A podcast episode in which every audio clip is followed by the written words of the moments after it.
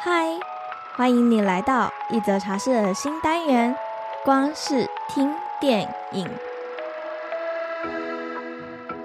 让我们用声音来听听那些电影背后想要传递给我们的讯息吧。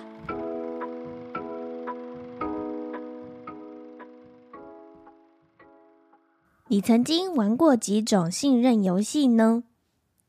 令我印象最深刻的就是有一个人在你后面接住你，然后你要完全相信他，并且往后倒，让对方接住。这个游戏对我来说真的很可怕，至少我目前还没有成功过。而信任呢的这个字义啊，是相信并且加以任用。出于相信对方，所以对方做什么、说什么、有哪些行为，你都能够全然的接受。信任其实有时看似虚无缥缈，如一缕丝线；有时又强如岩石，不可穿透。这中间的拿捏，全都出于个人的主观想法，对吧？因为我本人相信你，所以你做的一切我都接受；但我本人不相信你，你所做的一切我都无法接受。在疫情最严峻的这几年，许多公司团队都改成了远距上班，本来沟通顺畅的工作伙伴呢、瞬间都变成沟通非常困难，或者是开始很讨厌他之类的。这也仅仅只是同一个部门之间的问题哦。如果演变成跨部门，那需要多大的信任还有默契呀、啊？迪士尼公司呢，就在这样的环境下产出了《寻龙使者拉雅》还有《魔法满屋》。以及还有很多很多以后我们会分享的电影。今天要与你分享的电影《寻龙使者拉雅》，就是迪士尼团队互相信任的基础下诞生的。有趣的是，这部电影刚好就是在传达信任的重要性。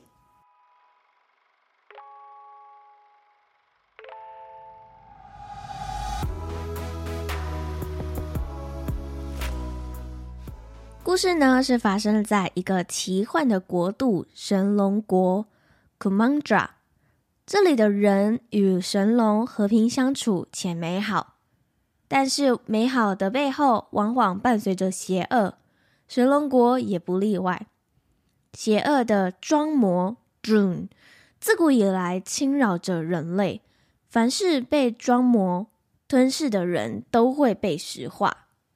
神龙们为了要保护人类，也加入了对抗装魔的侵害。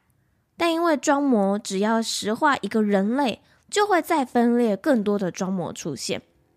寡不敌众的情况下呢，危难之际，剩余的神龙们纷纷的被石化了，只剩下几只神龙用最后的法力聚合成一枚龙珠，并且赋予神龙 Sisu，由 Sisu 驱赶邪恶。装魔也从此被封印在那枚龙珠里面，Sisu 也在消灭装魔之后不知所终。这场装魔与神龙的战争长达了五百年之久，结束的和平反而换人类部落开始为了争夺这一枚龙珠而互相交恶，神龙国也就此分裂成了五个不同的地区，分别是龙心 Heart、龙牙 Fan、龙爪 Talon。龙脊 span，龙尾 tail，那枚龙珠就由龙心守护者，也就是我们今天的女主角 Raya 所居住的地方。Raya 的爸爸 Chief Benja 其实一直想要完成恢复神龙国的愿望，希望大家可以放下各怀鬼胎，能够重新相信彼此，信任彼此。他透过一碗简单的冬阴功酸辣海鲜汤，讲解了自己的心愿：鲜虾来自龙尾，柠檬草来自龙爪，竹笋来自龙脊，辣椒来自龙牙，最后棕榈糖来自龙心。当五种不同的食材搭配在一起，才能煮出好喝又道地的酸辣海鲜汤。这里呢，其实也暗喻自古以来世界各地的明争暗斗，唯有一起团结才能强大。但是大家都自私的想要占为己有。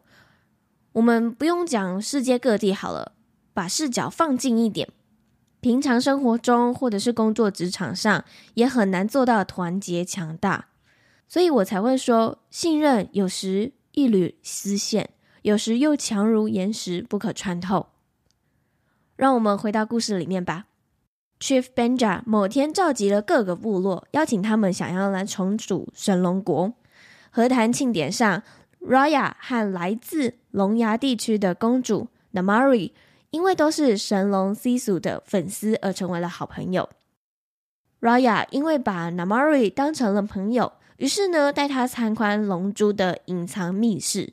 然而 Namari 却背叛了 Raya，号召龙牙族前来抢夺龙珠。其他的部落知晓之后，也纷纷的加入这场混战。五族同时抢夺时，不慎摔破了龙珠，被封印百年的装魔也被解除了。其他四族的酋长趁乱各拿取了一枚龙珠碎片之后逃之夭夭，而 Chief Benja 将最后一片碎片托付给了 Raya 之后，不幸被装魔石化了。从此，原本就已经很分裂的各个部落又再度加深不信任与暗自较劲，都想要争夺其他部落的龙珠碎片。如果你听到这里，我想你应该是很喜欢一则茶室这个节目吧？欢迎你帮我们到 Apple Podcast 上面打新评分、留言，写下你对于这一集的感想，或者是也可以帮我们分享到 Instagram 现实动态上面。分享给所有你的朋友们。另外，在二月份的时候呢，Joyce 即将开设一场为期十二周的静心冥想课。因为啊，我身边有很多的茶友们都跟我说，他们想要练习冥想，但却不知道该如何开始。尝试过自己在家里跟着冥想引导，但还是没有办法专注的练习。可是呢，我要告诉你，其实会呼吸就一定能够冥想。在这十二堂课的过程当中呢，我们会带领你从基础的练习呼吸，学习什么是正念，以及觉察自己的身体状态。接着，我们会慢慢的进阶到接受与放下，还有平衡我们自己的脉轮，重新认识自己。以及我们会在课程后半段的时候呢，开始去练习聆听自己内在智慧的声音，练习丰盛以及感恩冥想。如果你对于这一堂课程有兴趣的话，欢迎你可以点击资讯栏的地方，点击加入，就可以收到早鸟的优惠折扣码喽。期待在这一次的冥想课里面见到你。我们回到节目里面吧。装魔再次的肆虐各地，时间就这样过了六年。人们发现，装魔最害怕的两件东西就是水和龙珠。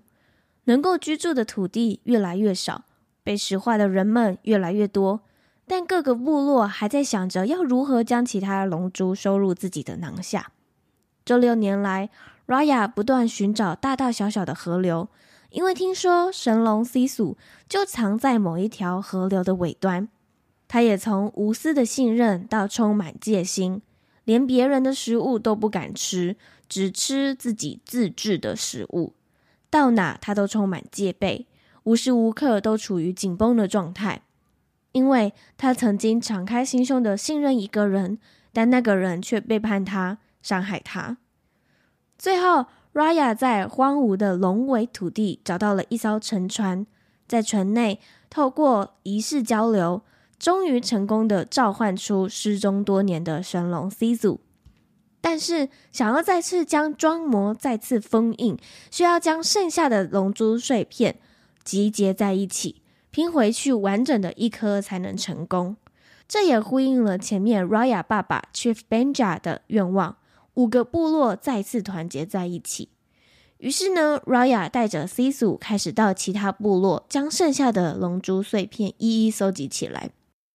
而每收集一颗碎片 C 组就会恢复一样新的能力。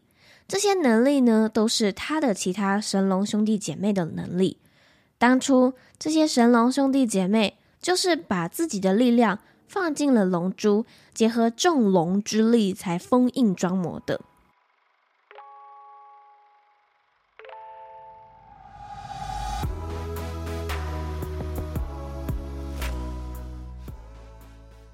第一个加入寻找龙珠团队的是来自龙尾的孤儿波蒂船长，他的家人都被石化了，靠着自己开船做生意来养活自己。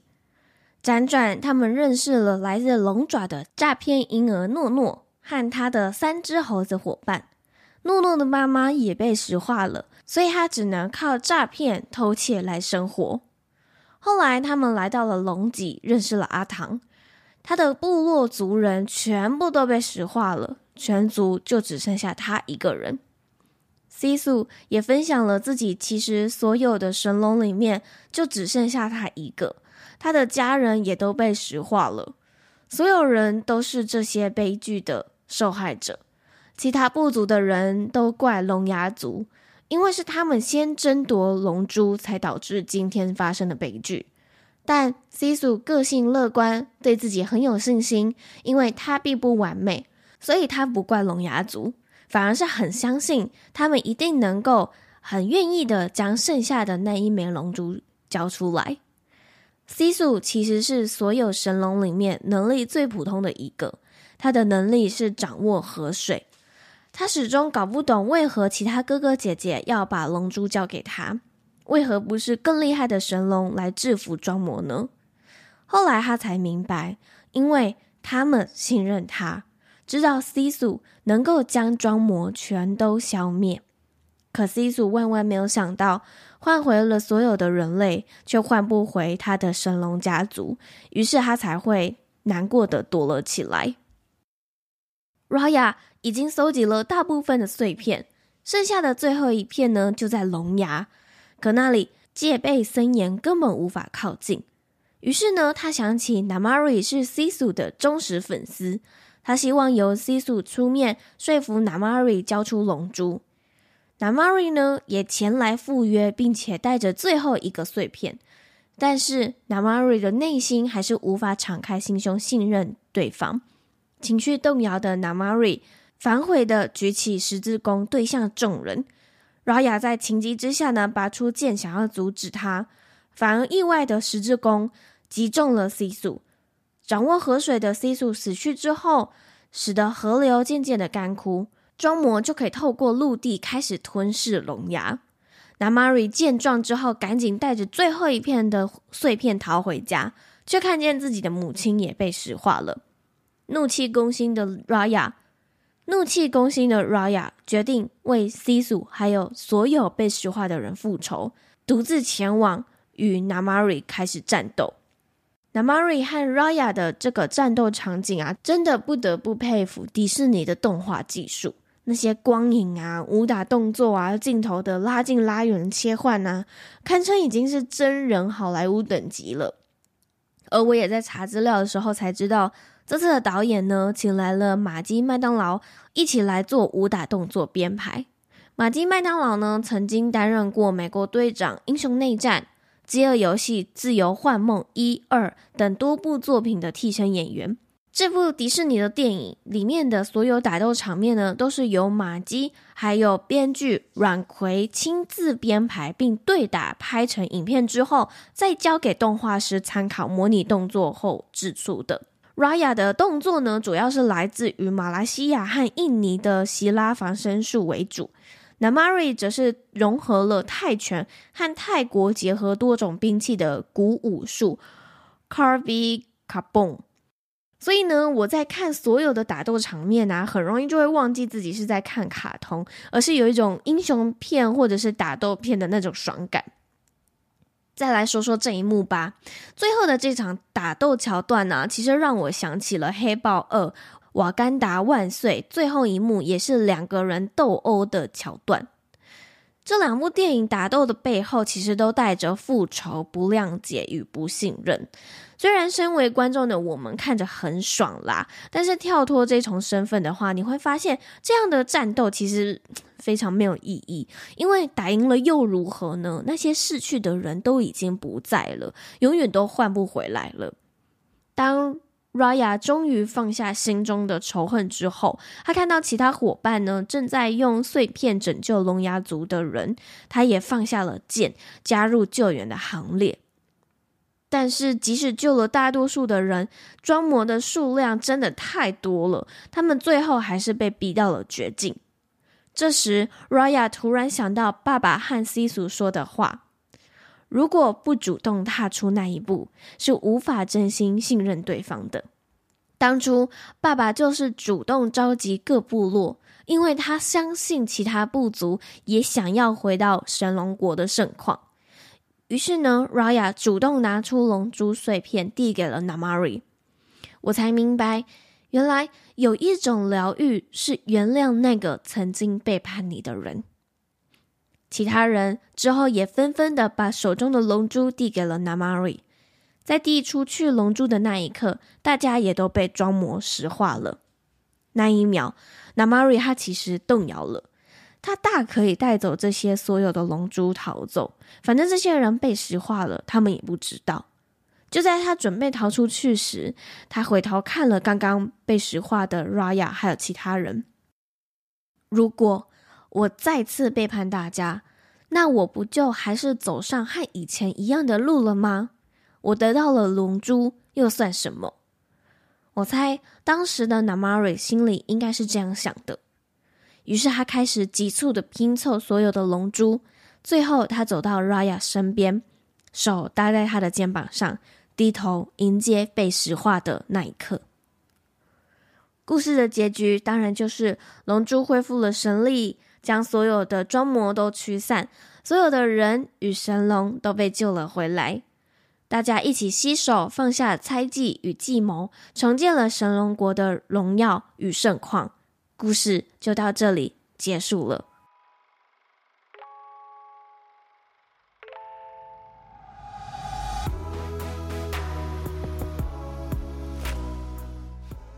是不是觉得很快呢？其实中间还有很多桥段啦，但是我觉得还是留给你好好的自己去观影会比较有感觉。你可以到 Disney Plus 里面去找到这一部电影。这部电影呢，我看第一次就非常喜欢了。除了精致的动画与音效配乐之外，当然还有故事的主题。我曾经小时候也像 Raya 一样，百分之百的付出自己。因为我很容易就会信任他人，所以也很容易被骗。当几次下来之后，加上时间的成长，我也渐渐的为自己筑起一道墙。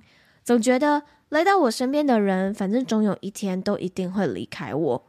为了保护这样的自己不再伤得那么深，我就把自己的真心付出百分之二十就好，以后受伤了也就不会那么难过了。渐渐的，我发现自己好像没有什么深交的朋友，或是以前学生时期的朋友也都没有再联络了。我长叹自己的朋友只剩下男朋友一个人，却没有想过是自己把他们拒于门外。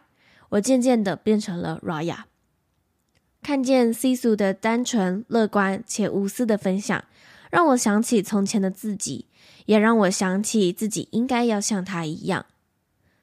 曾经我在一本书里面读到“可能是，可能不是”的概念。当不同的人事物来到面前，我们可以放下自己的主观想法，用“可能是，可能不是”的角度去看见眼前发生的事，那我们也就能够像 Sisu 一般无忧无虑了。很难，我知道。这是我需要学习的课题，我也相信是许多人也需要学习的课题。当我们放下自己主观想法与滤镜之后，才能活出 Sisu 一般的悠游快活。